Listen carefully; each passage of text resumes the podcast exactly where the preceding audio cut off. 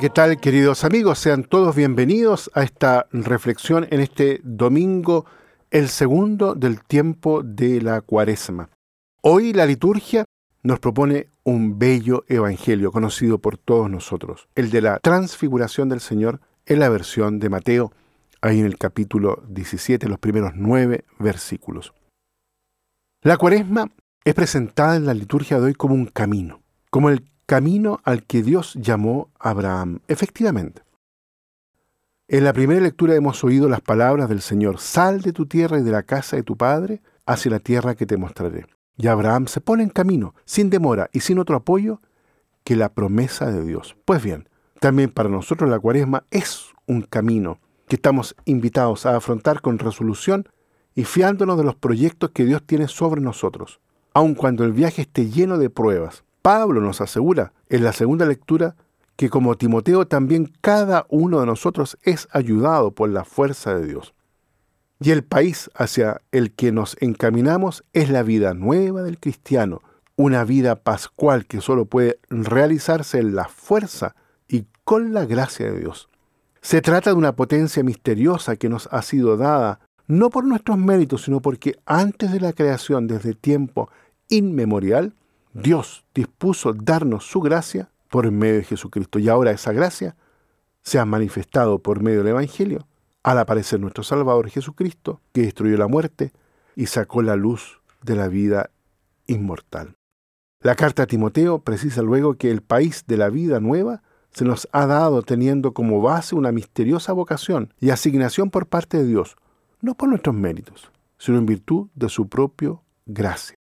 Por esto debemos ser hombres de fe, como Abraham, es decir, hombres que no se apoyan tanto en sí mismos, cuanto en la palabra, en la gracia, en la promesa, en la potencia de Dios.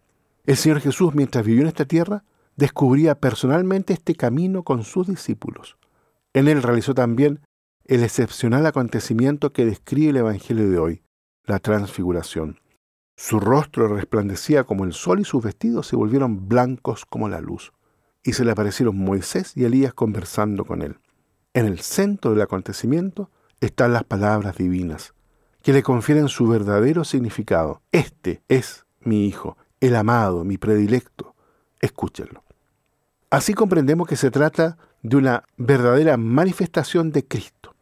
Esto es, la transfiguración representa la revelación de Jesús en cuanto Hijo de Dios, del cual el relato pone en claro algunas cosas.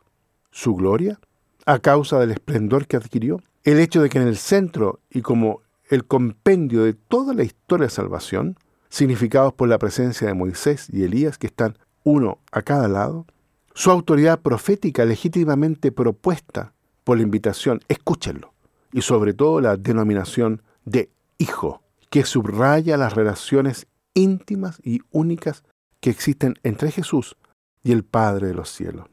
Además, las palabras de la transfiguración repiten las que ya se oyeron en el relato del bautismo en el Jordán, como para significar que después de haber recorrido un camino preciso en su vida pública, Jesús es el mismo Hijo predilecto, como había sido proclamado ya desde el inicio. Qué hermoso es estar aquí, manifiestan los apóstoles, pero Cristo le hace saber que el acontecimiento del monte solo se encuentra en el camino hacia la revelación del misterio pascual. No cuenten a nadie la visión hasta que el Hijo del Hombre resucite de entre los muertos. El camino de la cuaresma, queridos amigos, que el Señor Jesús ha realizado durante su vida terrena, con sus discípulos lo continúa realizando hoy la Iglesia. La cuaresma es el periodo de una presencia de Cristo particularmente intensa en la vida de la Iglesia. Los invito entonces a que en este segundo domingo del tiempo de la cuaresma podamos seguir cultivando y creciendo en esta intimidad con el Señor. abrir ante Él el propio corazón, la propia conciencia, hablar con Él. Tal como escuchamos en el Salmo de la liturgia, que tu misericordia, Señor, venga sobre nosotros, como lo esperamos de ti. Que Dios los bendiga a todos y a cada uno.